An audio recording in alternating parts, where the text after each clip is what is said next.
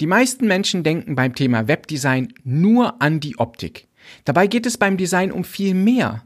Steve Jobs hat einmal gesagt, Design is not just what it looks like and feels like, Design is how it works. Bereits mit dem Webdesign entscheidest du, wie SEO-freundlich deine Webseite wird. Hallo, ich bin Eran von Seopt und habe dir heute sieben Punkte für ein gutes und SEO-friendly Webdesign mitgebracht. Webdesign befasst sich mit der Gestaltung einer Webseite. Dabei geht es nicht nur um das Optische, sondern vor allem auch um Funktionalität und Struktur. Das Webdesign hat nämlich enormen Einfluss auf die Usability und User Experience. Und diese beiden Faktoren sind für ein gutes Ranking viel entscheidender als die reine Ästhetik. Denn wenn wir ganz ehrlich sind, ist es den meisten Besuchern deiner Webseite doch ziemlich egal, wie diese aussieht. Jeder Besucher kommt mit einem konkreten Ziel zu dir. Er benötigt eine bestimmte Information oder will eine Aktion durchführen, zum Beispiel ein Produkt kaufen. Das Webdesign hat in erster Linie die Aufgabe, deine Besucher bei genau diesem Vorhaben zu unterstützen.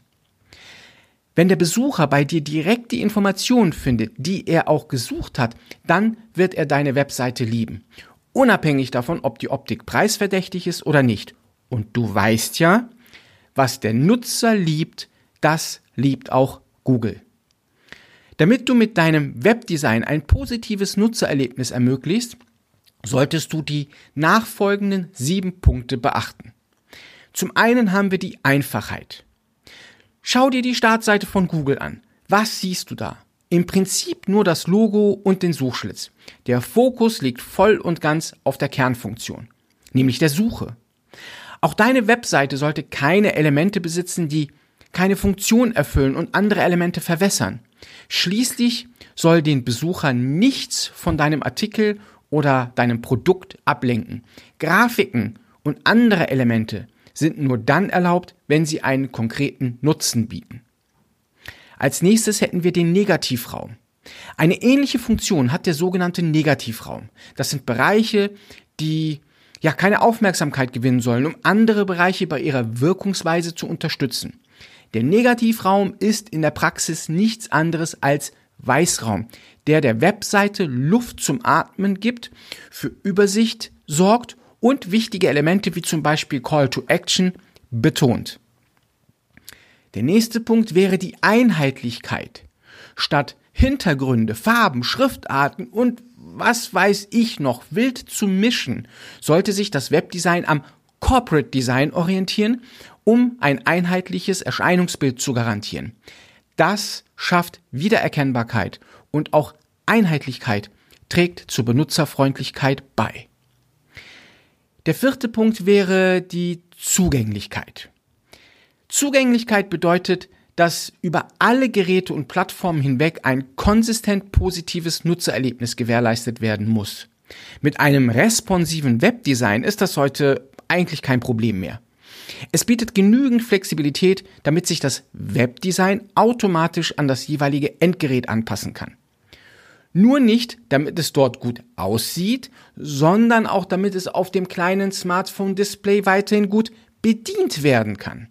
Zugänglichkeit bedeutet zudem Barrierefreiheit, damit ja zum Beispiel Sehbehinderte ähm, die Webseite gleichermaßen nutzen können.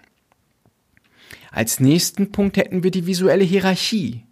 Durch die Anordnung und Organisation von Webdesign-Elementen kann der Blick des Besuchers auf natürliche Weise auf die wichtigen Elemente gelenkt werden. So lässt er sich einfach zu bestimmten Aktionen oder Interaktionen verleiten.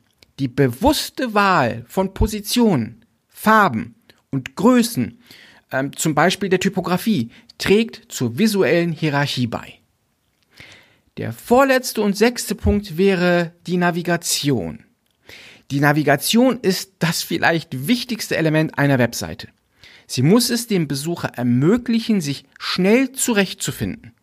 Eine einfache Struktur bietet eine gute Usability. Zu viele Menüpunkte und eine zu, ja, tiefe Verschachtelung sind in meinen Augen kontraproduktiv. Am besten ist die Navigation dann, wenn der Nutzer nicht darüber nachdenken muss, wie er zu seinem Ziel kommt, sondern vollkommen intuitiv navigiert.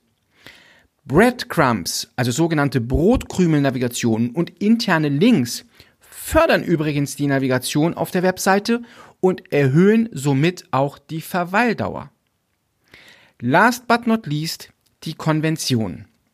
Natürlich soll ein Webdesign ästhetisch ansprechend gestaltet sein und auch visuell individuell wahrgenommen werden. Natürlich, ja.